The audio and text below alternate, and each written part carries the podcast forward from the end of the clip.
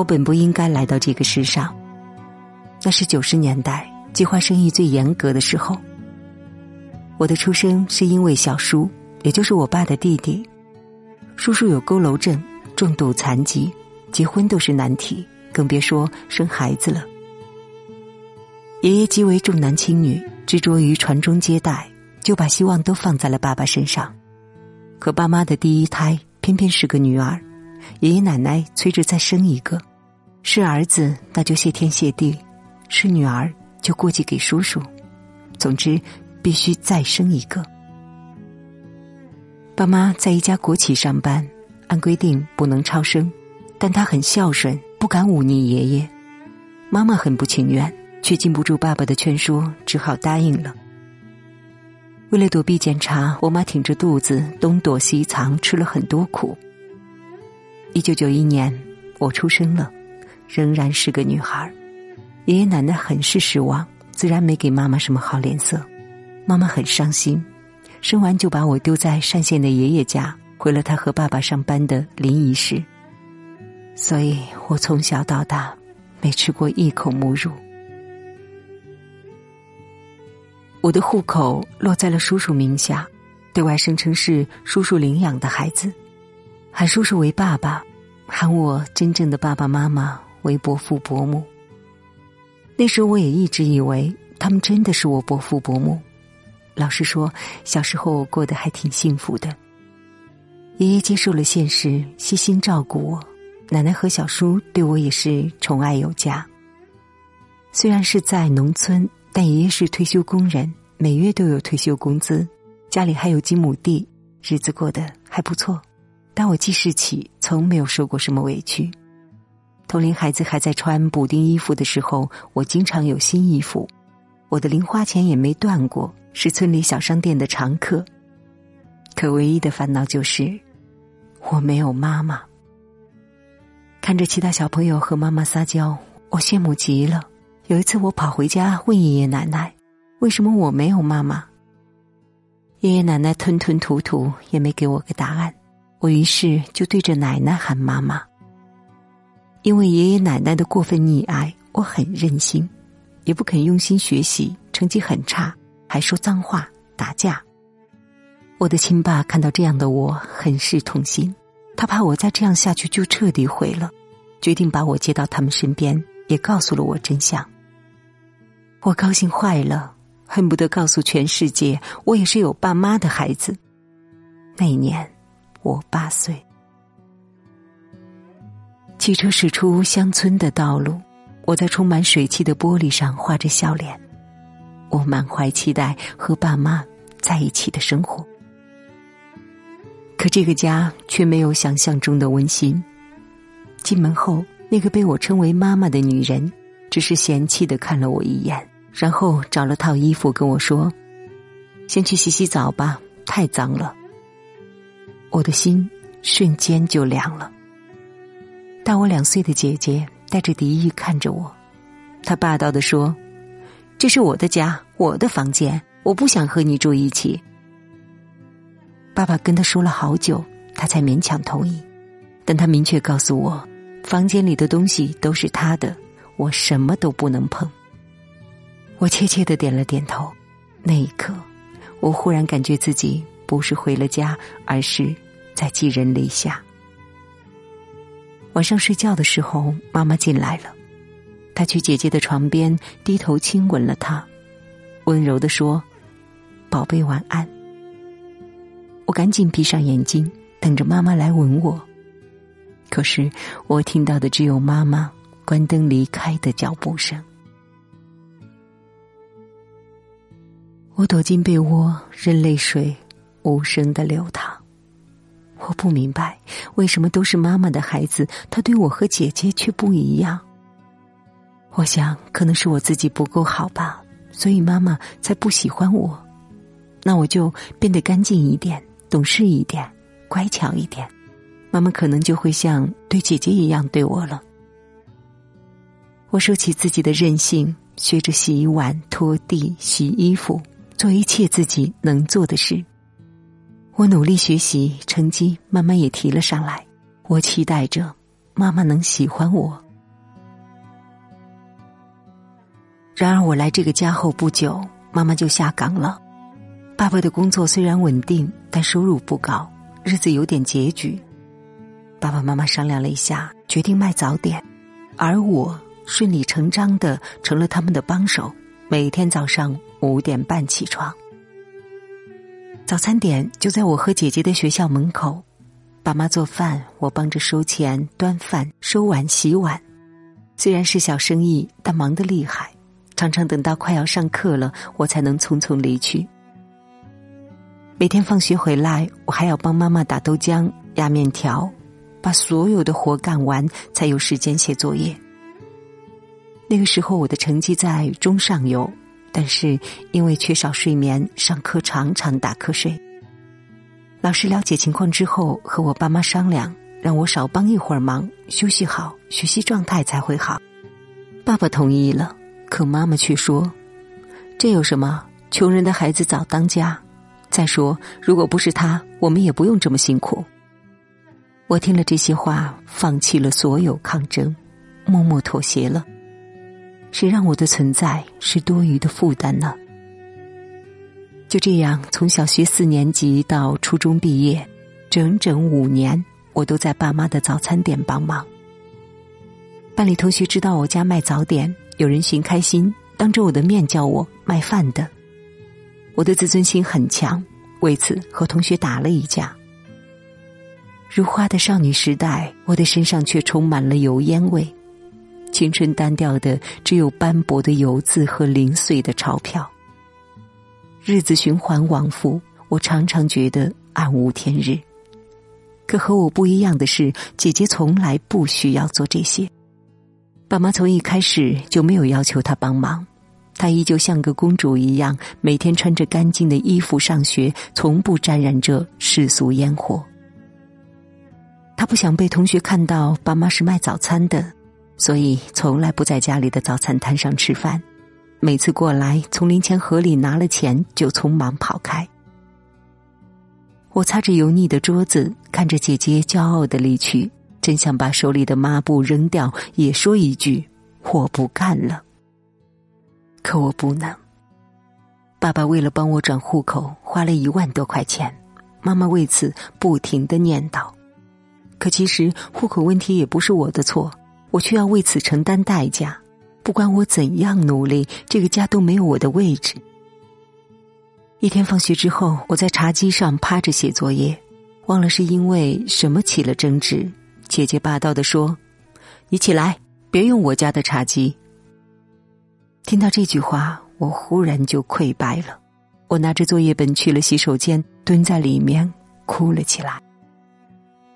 爸爸进来哄我，我哭着对他说：“我要回家，求求你送我回去吧。”爸爸说：“这就是你的家啊。”我说：“这不是，爷爷家才是我的家。”可我根本就回不去了。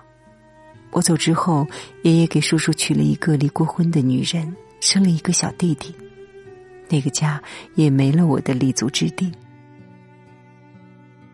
很长一段时间里，我都是在想，要怎样才能引起妈妈的关注呢？我用了最极端的方法，我开始在学校故意闯祸，有的时候是和同学打架，有的时候是考试故意考得很差。我妈知道后，从不和我讲道理，每次都是直接动手打我。她对待我的方式简单且粗暴。要是她懒得动手，就让我自己打自己巴掌，打完不解气，就让我站门外不让回家。夏天还好，冬天真的很冷，站一会儿，我的手脚就冻透了，心也格外凉。我越来越怕他，也可以和他保持距离。我终于对自己承认，妈妈就是不喜欢我。她的眼里只有姐姐，也只有在姐姐面前，她的身上才有母性的光辉。我还记得有一次被妈妈打之后，我很难过，想要离开这个家。我拿了几件衣服，偷偷跑了出来。可偌大的世界，我不知道该去哪。后来天黑了，爸爸找到我，我只能跟着他回家。妈妈淡淡的看了我一眼，说：“我就知道丢不了，谁也不会捡个包袱回去。那一刻，我真的好恨我妈，她从来没有把我当成亲生孩子看待过吧。我们家楼下邻居是个二婚重组家庭，前妻留下个男孩子，继母常常虐待他。我妈说：“比起他，我对你已经很不错了，你就知足吧。”我当时年纪小啊，觉得我妈妈说的挺有道理。后来我和闺蜜说起这事儿，闺蜜说：“你傻呀，那怎么能比呢？那是后妈，她是你亲妈呀。”我的心又无声的跌入谷底。我藏起心里的痛，和这个家渐行渐远。高中时，我选择了住校，我开始自我放弃，成绩一直退步。高三的时候，爸爸觉得我考本科没什么希望，想让我学个特长，走艺术生。我听了挺高兴的，可我妈舍不得花钱，说我根本不适合。最后，我还是走了普通高招，考了一个大专。我爸说：“要不你再复读一年，考个好点的学校。”我妈却说：“别浪费钱了，不是那块料，复读也没什么用。”我无力抗争，只能老老实实去上学。可不同的是，我姐姐一开始就走了艺术生，学的美术，去了很多地方拜师学艺。爸妈很舍得为他花钱，对他有求必应。尽管这样，他还是复读了三年才考上二本。我妈逢人就夸，说我姐姐多优秀，我听了只觉得扎心。我一直以为爸妈虽然偏心，但至少面上还过得去。可有一次，我无意间听姐姐说起来，才知道她从高中到大学的生活费都比我高。那一刻，我真想去做个亲子鉴定。其实这样的偏心，我姐姐也不快乐，让她承受了压力，还有非议。她不止一次问我妈：“你这样偏向我，别人会怎么看我呢？”邻居还有亲戚朋友们都常常劝我妈对我好一点，但我妈谁的话都听不进去，依然如故。我一遍遍告诉自己，该死心了，有些东西永远无法改变，但我终究还是有很多渴望。大学毕业之后，我被青岛一家国企录用，有了工资之后，我常常给家人买东西。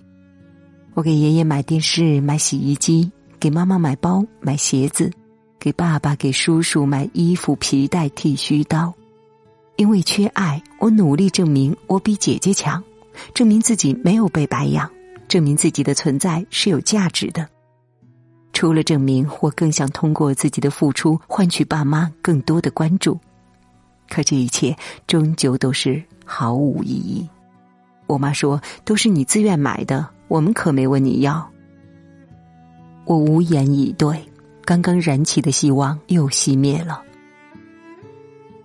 二零一七年，我结婚了，丈夫给了爸妈三点八八万彩礼，爸妈添了五万作为陪嫁给了我，我当时很感激。可谁知姐姐在次年结婚，姐夫拿了三点二八万彩礼，爸妈给了姐姐十万陪嫁。当时公公婆婆陪着我一块儿回去参加婚礼，也知道了姐姐的陪嫁金额。我爸当着亲戚的面说：“去年给我的陪嫁少了，回头再给我补五万。”我当了真，不是因为钱，而是以为我终于可以和姐姐一样的了。但事实证明，我还是错了。之后我和丈夫按揭贷款买房，加上装修，花了很多钱。手头很紧张，但我爸妈绝不提补嫁妆的事。二零一九年六月，我们要买车，还差五万。丈夫说：“要不你问爸妈借点，等咱手头宽绰了再还他们。”我打电话给我妈，可她一口回绝说：“他们没有钱。”妈妈不肯给，我们也只好作罢。最后呢，是由公婆出手相助。爸妈的做法我已经习以为常，但丈夫的心里从此埋下了一根刺。我生完孩子之后，我妈说我有婆婆，不肯来帮我带孩子，但婆婆身体不好，根本就带不了。其实这事儿呢，我也不怪我妈。本来父母帮带孩子就不是天经地义的事，可没想到的是，我姐姐生完孩子，她立马就去了。我心里有委屈，却也无可奈何。今年六月份，爸爸来我家住了几天。我妈给我爸打视频电话，怀里抱着我姐的孩子，她兴高采烈的说：“你看这孩子多可爱呀，白白胖胖的。”丈夫在旁边听到，心里很不舒服。他开玩笑的问我：“你是亲生的吗？为什么你的陪嫁比你姐少了那么多？你妈也不帮咱带孩子。”尽管我已经有些麻木了，但听到丈夫这样说，还是很难受。我赌气说：“要不我去做个亲子鉴定吧，看看到底是不是亲生的。”丈夫抱了抱我说：“算了，何必呢？”就这样吧，日子是咱俩过。我知道他一方面是觉得不公平，另一方面也是心疼我。晚上我和爸爸出去散步，委婉的提醒了下他，希望我们在家时尽量不要和妈妈视频，等我们上班走了再视频聊天。我爸问我为什么，我就和他说了原因。我爸顿时像点燃的炸药，一下子就火了。他说：“钱是我们的，我们想给谁就给谁。生了你，把你养大，没让你饿着冻着，就对得起你了。你有啥资格要求我们？”那一刻，我站在原地，有些呆了。以前我一直对我爸心存幻想，觉得他是我唯一的温暖。我记得高中的时候，我特别喜欢听歌，很想要个 M P 三。他知道后，偷偷给我买了一个。这些年也因为他的维护，我才在这个家生存了下来。很多灰暗的时刻，一想到他，我又看到光芒。但在那个瞬间，我彻底明白了，我和我姐从来就不可能一样。以前是，现在是，以后也还是。我真的死心了，不再抱任何奢望。其实我真的也没多缺那五万块钱。我和丈夫的月薪加起来有两万，我并不是真要那五万块钱的补偿，我只是心里有个隐疾，我想在爸妈那里得到一点公平，得到和我姐一样的宠爱，然而却是这样的难，只有我自己知道爸妈的偏心带给我多沉重的影响。我性格敏感多疑，总是容易否定自己，我还习惯去讨好周围的人，总是忽略自己。公婆让我生二胎，我根本就不敢答应。我担心自己无法平衡两个孩子，再重复爸妈的路。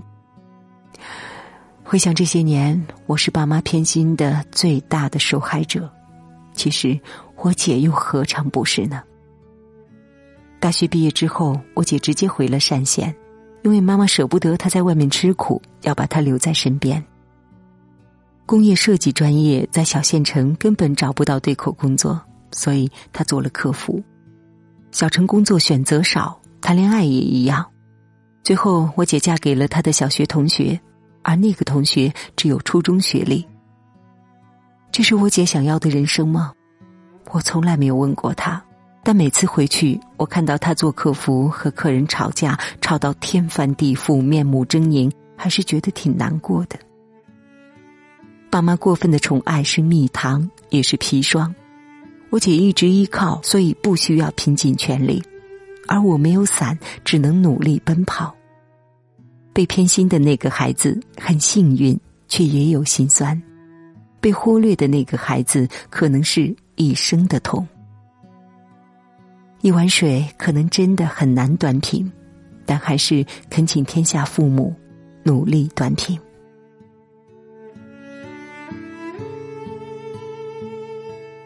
好了，今天的分享就到这里了，感谢您的收听，我是文月。如果您喜欢我们的文章，微信搜索“文月来了”，文是新闻的文，月是喜悦的月，就可以找到我们了。也期待您转发朋友圈，让更多的朋友听到我们的声音。感谢收听，我们下期再见。从前对着收音机学唱旧的歌。我问妈妈为什么伤心像快乐，妈妈笑着说她也不懂得。我想出去走一走，哦，妈妈点点头。天冷你就回来，别在风中徘徊。哦，妈妈眼里有明白，还有一丝无奈。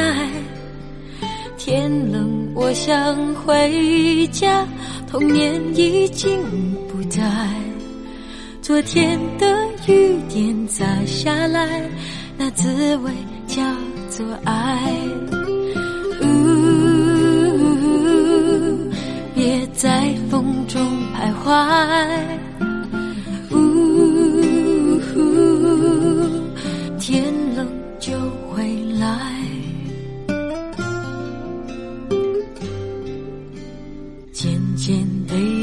收音机学唱新的歌。我问朋友为什么做梦也快乐，朋友笑说他从不相信梦。我想出去走一走，哦，朋友点点头。天冷你就回来，别在风中徘徊。朋友的眼里有明白，还有一份期待。天冷我想回家，年少已经不在。今天的雨点洒下来，那滋味就是爱。